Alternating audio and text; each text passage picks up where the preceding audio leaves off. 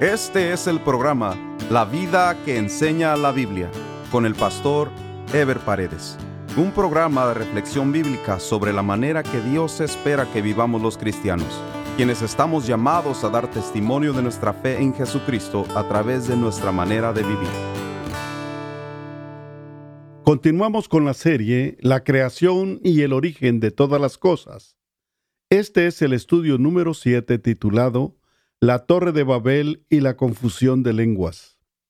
Los hijos de Noé y sus descendencias serían los encargados de extenderse sobre toda la tierra. De Sem, Cam y Jafet saldrían los que llegarían a ser, por un lado, el pueblo de Dios, y por el otro, los que llegarían a ser los gentiles. Génesis 9, del 20 al 22 dice, Después comenzó Noé a labrar la tierra y plantó una viña y bebió del vino y se embriagó y estaba descubierto en, en, medio de su tienda. Y Cam, padre de Canaán, vio la desnudez de su padre y lo dijo a sus dos hermanos que estaban afuera.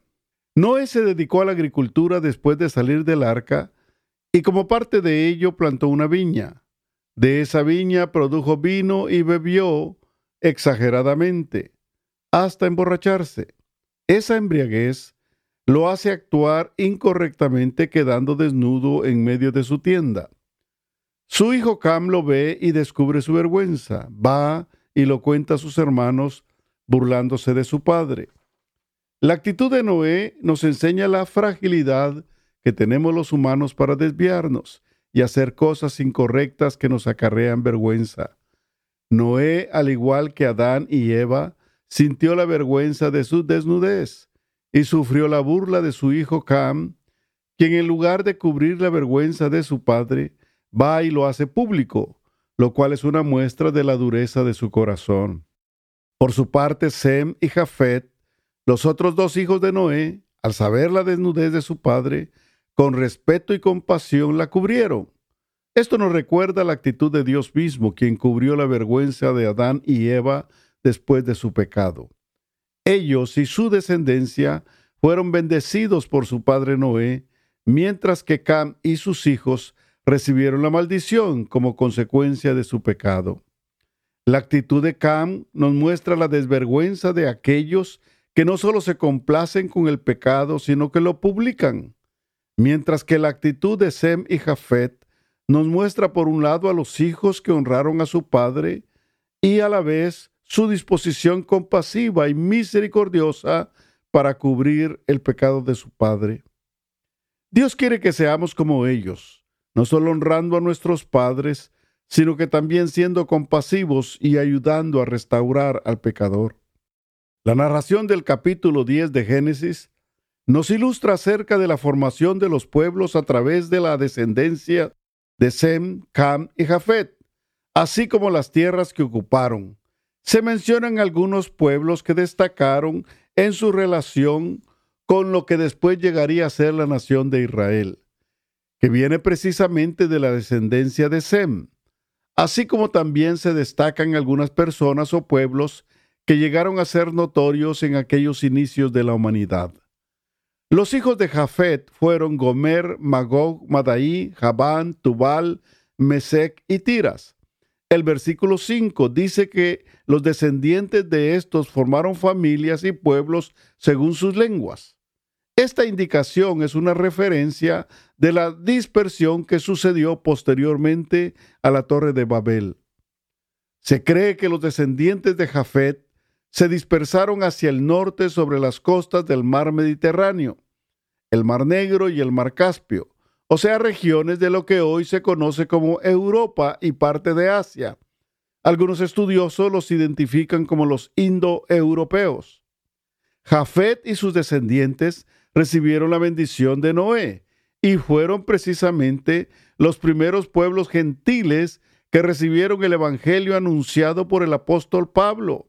Fue justamente en esa región de Europa en donde el Evangelio se extendió ampliamente después de los apóstoles. Los hijos de Cam fueron Cus, Mirraín, Fud y Canaán. Se destaca también a Nimrod, hijo de Cus, como un hombre que llegó a ser cazador y a la vez llegó a ser un líder fundador de los primeros imperios. Es precisamente Nimrod el que instigó a su gente para construir la Torre de Babel.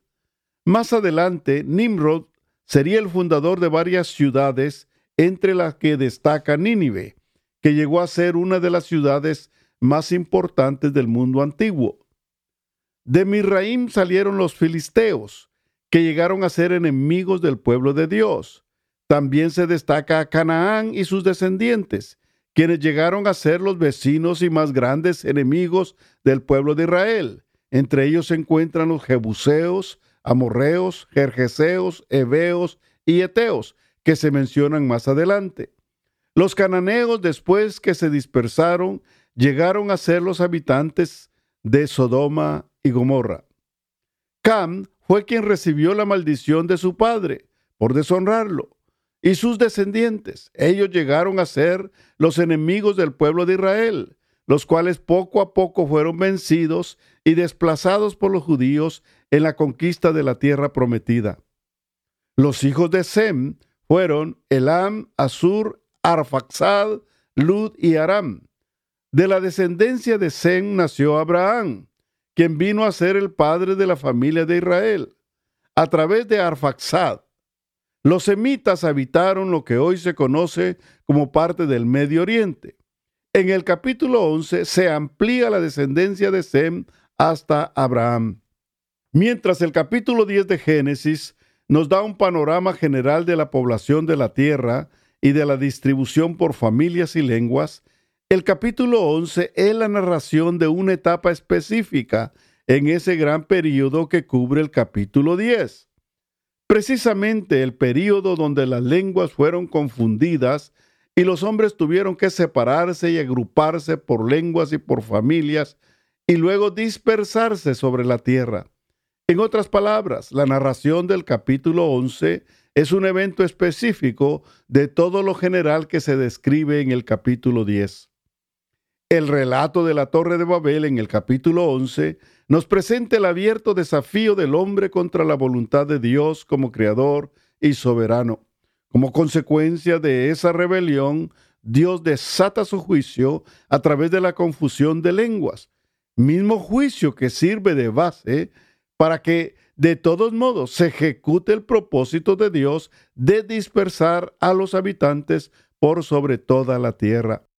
Génesis 11 del 1 al 9 dice, Tenía entonces toda la tierra una sola lengua y unas mismas palabras.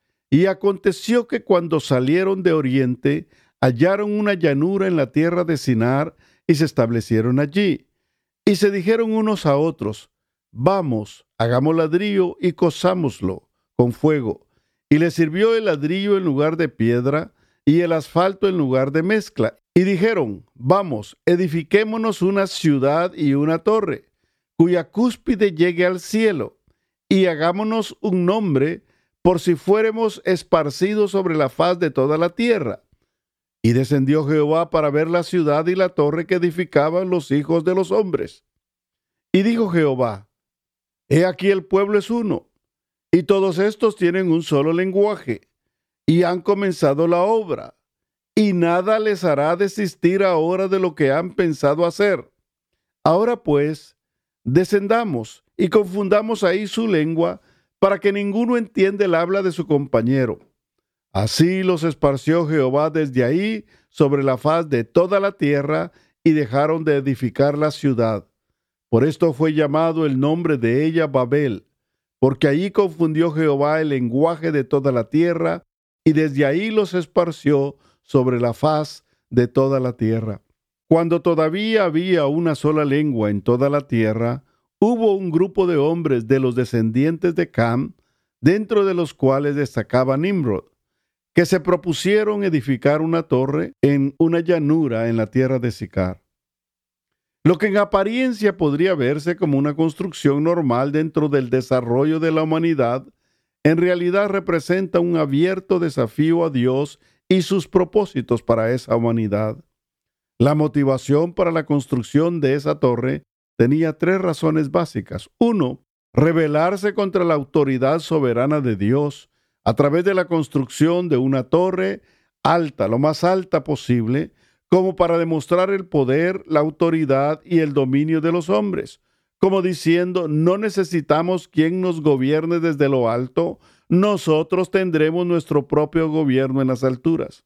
En segundo lugar, hacerse de un nombre y dejar la memoria del mismo para la posteridad, como un monumento a la grandeza humana, lo cual inspiraría a los hombres a confiar en ellos mismos y poner sus ojos en los hombres de este mundo, ignorando así el nombre de Dios. En otras palabras, un monumento al orgullo humano y una prueba de su capacidad de soberbia y autosuficiencia.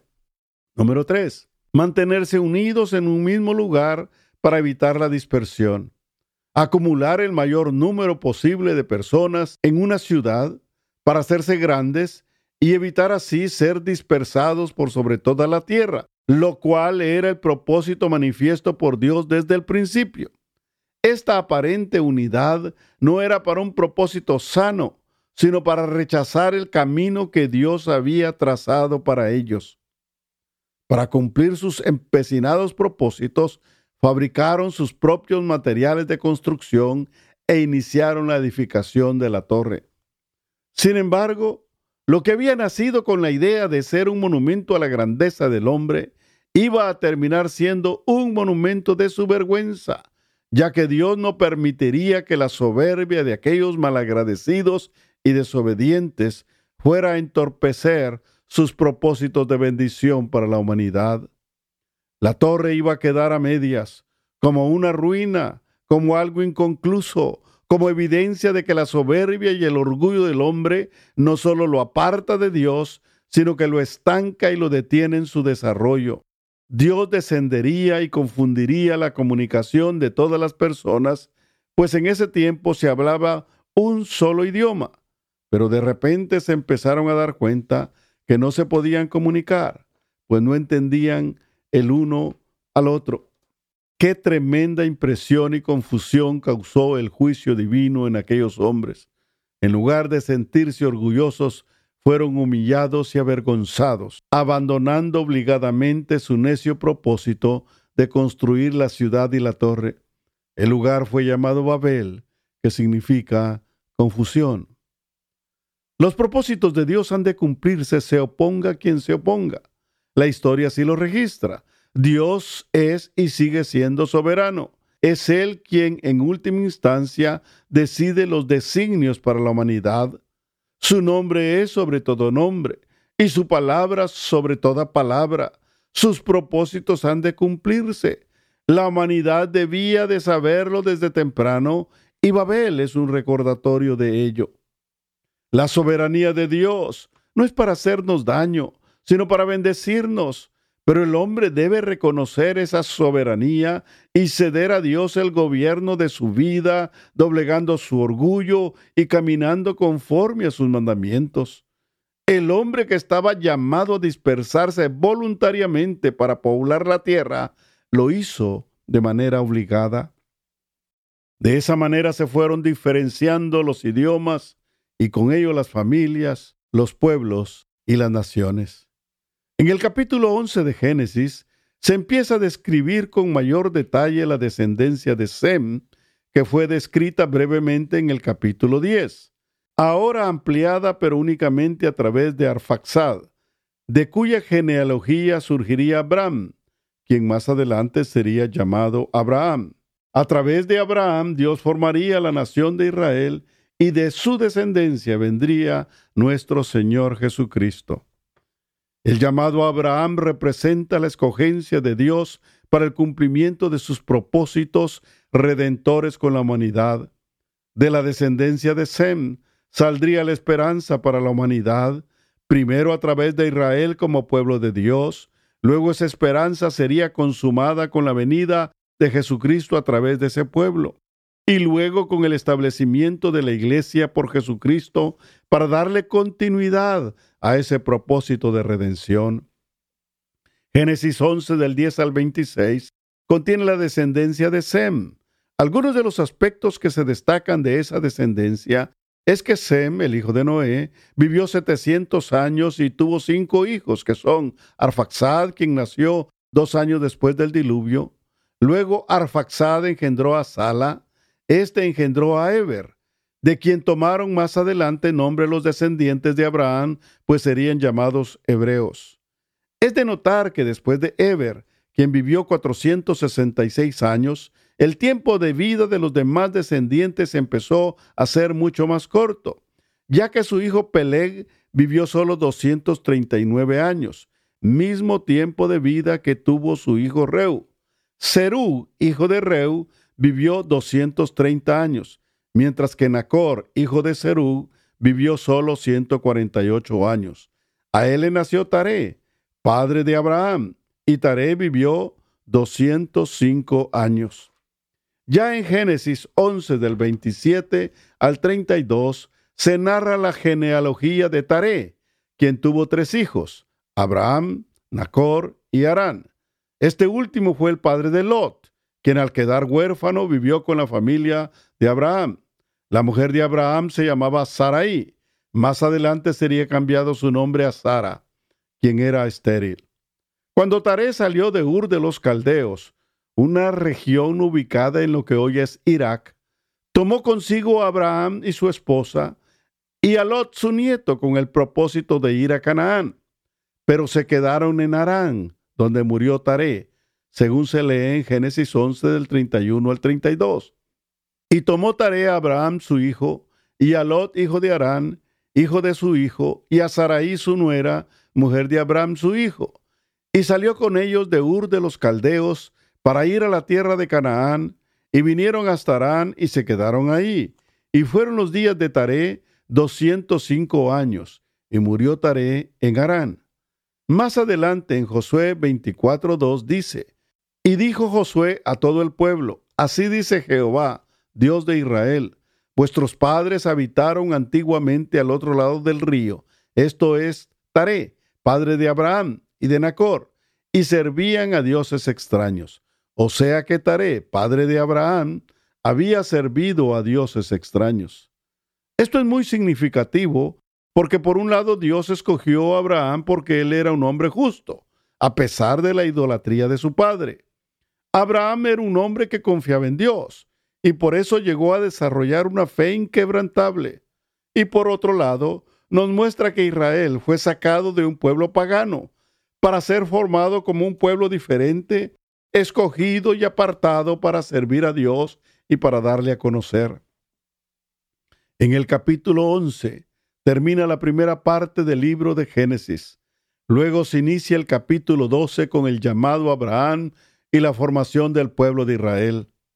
No se sabe el lugar y el momento que Dios habló con Abraham. Es posible que haya sido cuando aún estaban en Ur de los Caldeos o cuando ya estaban en Arán. Lo cierto es que Abraham había sido llamado por Dios porque de alguna manera Abraham había mantenido comunión con Dios, no como su padre Taré y su familia, que habían servido a dioses ajenos. Dios le promete a Abraham hacer de él es decir, de su descendencia, una nación grande que sería bendecida y que sería bendición a todas las familias de la tierra. Y Abraham tuvo fe y creyó en Dios. Salió de Arán a los setenta y cinco años de edad sin saber a dónde iba, como dice Hebreos 11 del 8 al 12. Por la fe Abraham, siendo llamado, obedeció para salir al lugar que había de recibir como herencia y salió sin saber a dónde iba. Por la fe habitó como extranjero en la tierra prometida como en tierra ajena, morando en tiendas con Isaac y Jacob, coherederos de la misma promesa, porque esperaba la ciudad que tiene fundamento, cuyo arquitecto y constructor es Dios. Por la fe también, la misma Sara, siendo estéril, recibió fuerza para concebir y dio a luz aún fuera del tiempo de la edad, porque creyó que era fiel quien lo había prometido, por lo cual también de uno y este ya casi muerto salieron como las estrellas del cielo en multitud y como la arena innumerable que está a la orilla del mar. Abraham llegaría a ser el padre de la nación de Israel, el pueblo de Dios, pero la promesa de bendición para todas las familias de la tierra tendría su máximo cumplimiento en la venida de nuestro Señor Jesucristo a través de los judíos. Él sería el consumador de la salvación que es posible ahora para todas las familias de la tierra. El libro de Romanos capítulo 9 versículos del 6 al 8 dice, no que la palabra de Dios haya fallado, porque no todos los que descienden de Israel son israelitas, ni por ser descendientes de Abraham son todos hijos, sino en Isaac te será llamada descendencia. Esto es, no los que son hijos según la carne son los hijos de Dios, sino los que son hijos según la promesa son contados como descendientes. Por eso ahora los creyentes que conformamos la iglesia de Jesucristo somos el pueblo de Dios, somos espiritualmente la descendencia de Abraham, con todas las promesas, bendiciones y responsabilidades que recibió el pueblo de Israel a través de Abraham. En el próximo programa estaremos haciendo un resumen y un análisis de lo que nos dejan los primeros once capítulos del Génesis, que tratan sobre la creación y el origen de todas las cosas. Nos vemos en el siguiente programa. Dios les bendiga. Este fue el programa La vida que enseña la Biblia con el pastor Ever Paredes. Este programa fue patrocinado por la iglesia La Puerta Abierta, ubicada en Irvine, en el condado de Orange, California. La iglesia La Puerta Abierta transmite uno de sus servicios por YouTube. Si desea ver la transmisión con los mensajes del pastor Ever Paredes, vaya a nuestro sitio de internet, lapuertaabierta.com, y haga clic en transmisión en vivo. O directamente a YouTube y escriba LPA en vivo, los domingos a las 10.30 de la mañana. Si desea mayor información, escriba al correo electrónico info arroba lapuertaabierta.com.